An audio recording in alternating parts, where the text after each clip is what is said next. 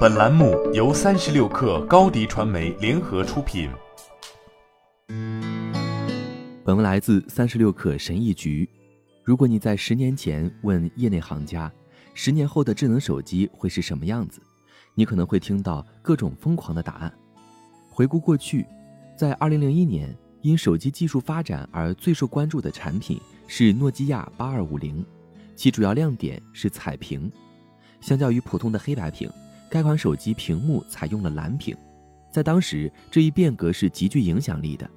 然而，现在再回过头看，仅仅六年时间，我们就从诺基亚八二五零跨越式的升级到了 iPhone，这的确是令人震惊的发展。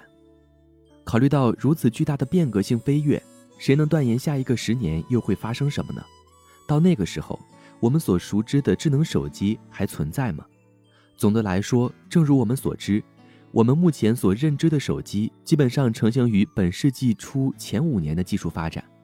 谁也不想在包里或口袋里放一个黑色盒状人工制品。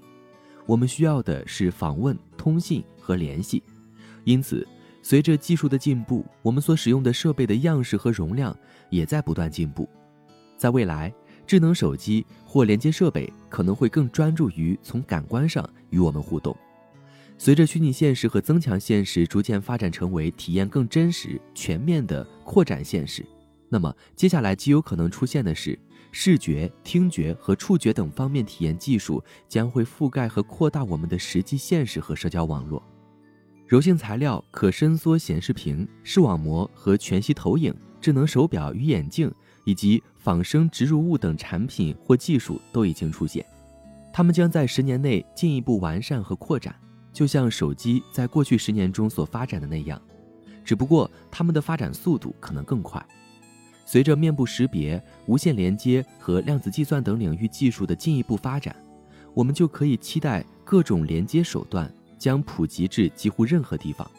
毫不夸张地说，我们以后可能不再需要携带任何设备。听起来很酷，对吧？但与此同时，我也希望强调的是，和许多人一样，我每天都在艰难地面对使用智能手机过度成瘾的问题。使用智能手机是我每天起来做的第一件事，也是临睡之前做的最后一件事。我很好奇的是，是否有那么一天，我们可以在不需要保持这种连接、追踪、量化、刺激、信息灵通和参与度的情况下，也能够决定我们的生存。甚至是繁荣发展方式。考虑到多巴胺这一因素，我们可能并不擅长做出对我们自身和整个地球最有利的决定。我的工作主要就涉及到为接下来的两到五年后人们使用手机及各种设备方式展开概念设想。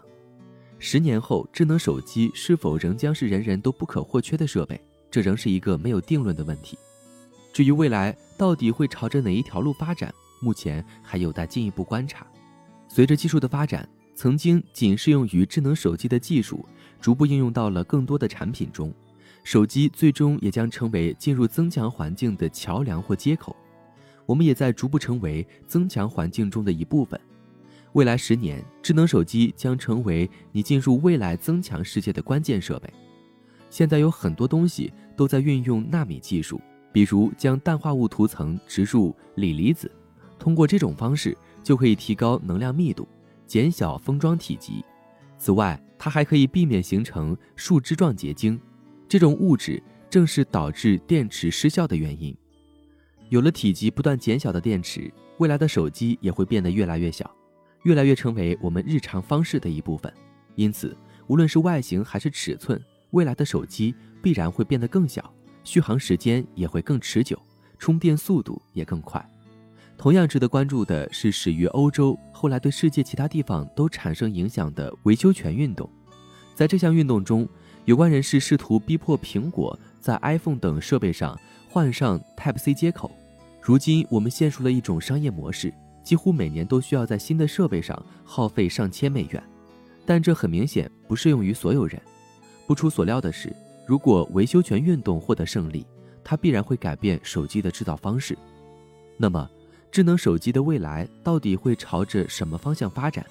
简言之，智能手机的未来将发展成为一种细微的动态技术，让用户能够与其所连接的整个网络保持相连。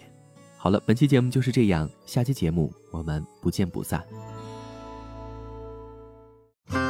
热烈祝贺高迪传媒和 Top One 突破润滑油再度达成新媒体整合营销全案合作，共启汽车后市场数字营销新征程。